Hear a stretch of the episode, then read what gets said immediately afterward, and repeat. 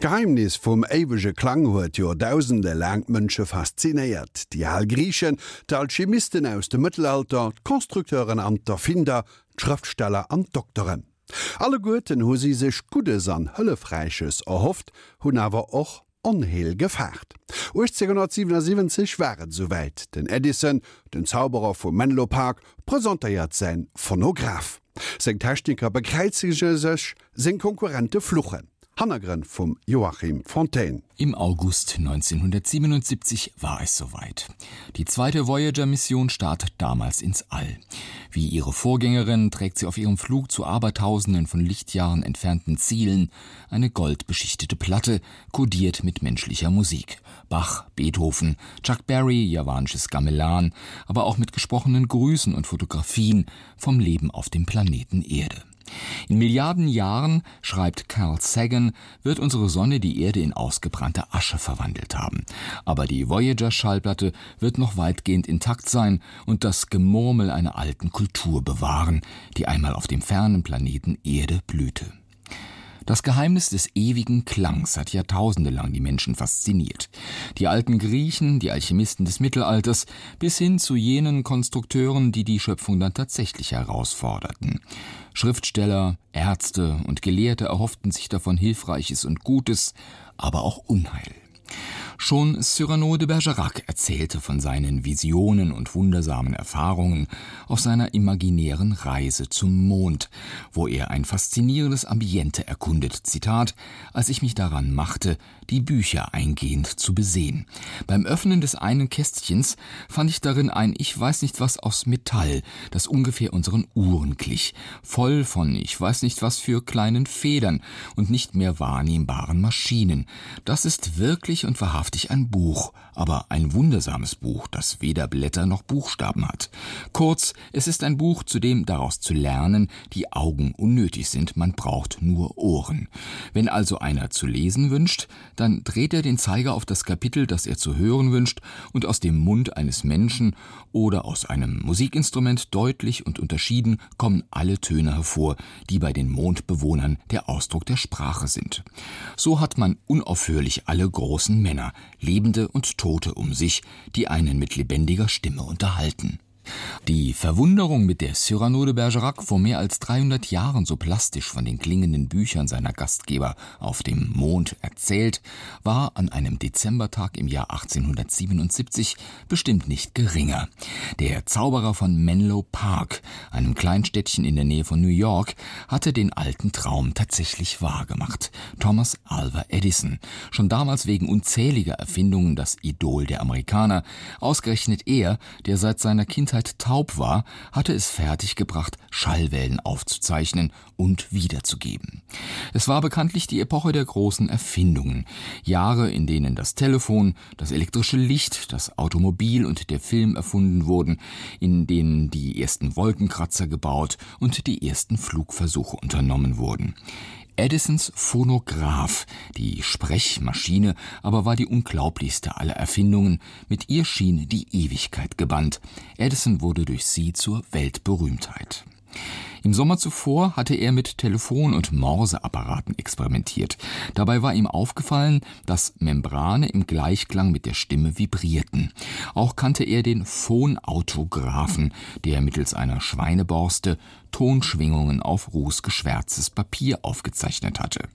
Er wechselte das Papier aus durch eine Walze mit Zinnfolie, in die Vertiefungen eine Art Berg- und Talschrift möglich waren. Aus seinem Notizbuch und seinen späteren Erinnerungen erfahren wir, wie es im Labor weiterging.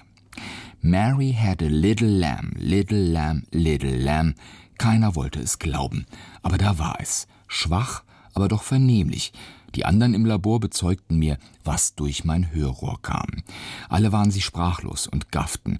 Der alte Krüsi, der das Ding nach meinen Plänen zusammengesetzt hatte, bekreuzigte sich dreimal. Mir selbst war auch mulmig zumute.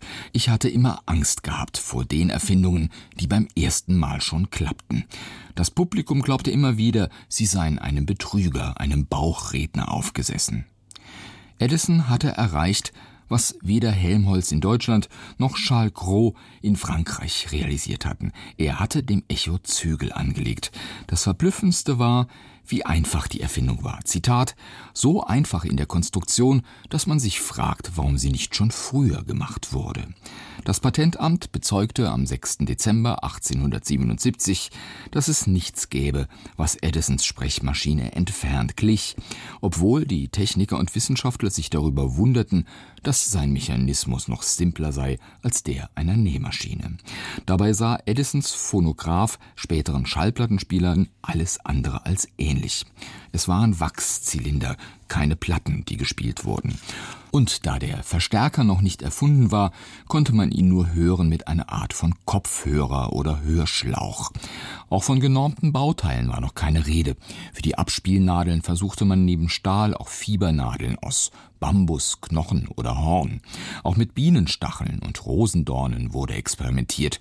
Für die Tonträger wurden Mixturen aus Kuhhaaren, Wachs der brasilianischen Karnauberpalme, Gesteinsmehle, Schwarzkohlestaub und Schwerspat zusammengebraut. Auch das Gravurverfahren hatte noch keinen Standard. Es konkurrierten eine seitlich verlaufende Schlangenliniengravur mit einer Berg- und Talschrift und besonders heftig wurde um die Form der Tonkonserven gestritten. Waren Zylinder oder Scheiben klangtreuer? Sollte die Familie sich einen Phonographen von Edison oder ein Grammophon von seinem Konkurrenten Emil Berliner kaufen? Abgesehen von solchen Fragen waren die Menschen fasziniert von den ungeahnten Möglichkeiten. Man solle Statuen von bekannten Persönlichkeiten in Lebensgröße anfertigen, in die ein Phonograph eingebaut würde und die das Publikum auf öffentlichen Plätzen unterhalten würden. Ein Pfarrer schlug ein Spaßfolge vor, könne sich nun ausruhen, während seine Predigten automatisch abgespielt würden. Und die Freiheitsstatue, sie hatte in ihrem fackeltragenden Arm einen Phonographen, der am Eingang Eingang zum New Yorker Hafen Grüße an die Welt entbieten sollte. So fantasievoll diese Visionen, so nüchtern war zunächst die Realität. Gesellschaftlich akzeptiert waren Phonograph und Grammophon nämlich noch längst nicht, eher eine Art netter Spielerei und Kuriosität. Zur Verbreitung, zur Popularität, zu wirtschaftlichem Gewinn brachten die Tonträger es erst, nachdem technische Verbesserungen und vor allem nachdem die noch junge Werbebranche dafür gesorgt hatte, das Novum zum Alltagsgegenstand zu machen und seine Nutzung zur Gewohnheit. Erst 25 Jahre nach ihrer Erfindung wurden Walzen und Schallplatten auch zum Medium für ernstzunehmende Musiker. Lange Zeit waren die Bestseller Sprechplatten und Marschmusik. Aber ausgerechnet John Phillips Sousa, Dirigent und Komponist der berühmtesten Märsche Amerikas, war dagegen. Er ahnte Böses. Zitat: Quer durchs Land reißt es die Leute mit, mit der Geschwindigkeit vergänglicher Moden wie der Panamahüte, politischer Schlachtrufe oder der Schundliteratur, das mechanische Gerät, das für uns ein Lied oder ein Klavierstück spielt. Eine Parallele zu der Invasion, mit der diese genialen Instrumente unser Land erobert haben, finden wir nur in den alten Tagen, als das Rollschuh und das Fahrradfieber um sich griffen und sinnvollen Sport in Extravaganz und regelrechten Wahnsinn verwandelten. Sousa witterte den Verfall der amerikanischen Musik und des Musikgeschmacks, eine Unterbrechung der musikalischen Entwicklung seines Landes. Zitat Durch die Multiplizierung dieser Reproduktionsmaschinen mit ihren amateurhaften Künstlern wird das Singen keine feine Errungenschaft mehr sein. Das Üben und Trainieren unserer Stimme wird unmodern werden. Und was wird dann mit der Stimme unserer Nation? Wird sie schwach? Was wird mit unserer nationalen Brust? Wird sie schrumpfen? Andere prophezeiten aber auch Positives, etwa Compton McKenzie, der Begründer der Zeitschrift The Gramophone. Ich stieß die Leute immer wieder darauf, doch endlich wahrzuhaben, dass das Grammophon für die Musik denselben Fortschritt bedeuten könne wie Gutenbergs Buchdruck für die Literatur. Der Effekt, wenn man ein Beethoven-Klavierkonzert einem Laien vorspielt, ist für sein tägliches Leben unkalkulierbar. Durch das Grammophon begegnen die meisten Durchschnittshörer erstmals dem Klang eines richtigen Orchesters. Musik, die er bislang gehört hat, beschränkt sich auf die Trompete, das Klavier oder die Geige mit übertriebenem Vibrato gespielt. Wenn wir so einen Hörer an den Klang eines Orchesters gewöhnen können, dann wird er eine Beethoven-Sinfonie genauso gerne hören wie seine Walzer. Gerade die Herren Musiker sollten dem Grammophon ihre besondere Aufmerksamkeit widmen, so wie eine weise Mutter sich um die Erziehung ihrer Kinder kümmern muss. Meiner Ansicht nach sind die automatischen Klaviere und das Grammophon dabei, unsere musikalische Umwelt zu verändern. Wo vor kurzer Zeit nur ein Interessierter eine Sinfonie oder Sonate hörte, werden bald 500 sein. Niemand kann heute sagen, was das eigentlich bedeutet. Soweit Joachim Fontaine Feature eine runde Sache.